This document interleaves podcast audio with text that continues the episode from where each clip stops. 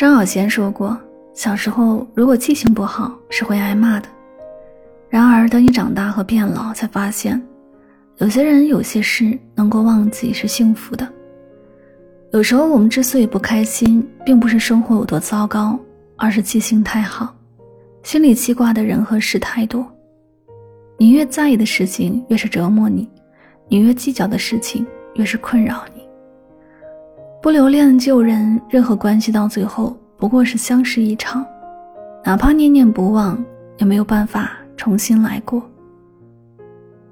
不回看往事，你留存的记忆越多，可以伤害你的越多。记忆越具体，你就陷得越深。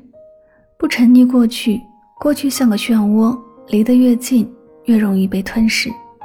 越挣扎越无力，最后累到精疲力竭。人生路上，不管遇到多糟糕的人和事，都要学会让自己做一个善忘的人，忘记曾经的忧伤，忘掉人心的冷漠，忘记一切扰乱人心的负能量，如此，生活才能处处有阳光。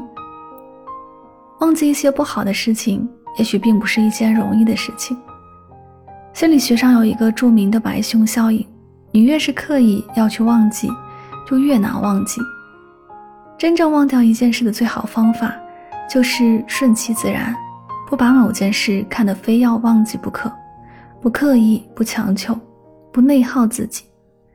你只需把注意力放在当下，好好生活，好好工作，时间久了自然会忘。华灯初上中有一句话非常触动我：无论是好的事情还是坏的事情，只要过去了就是好的事情。余生该忘的忘。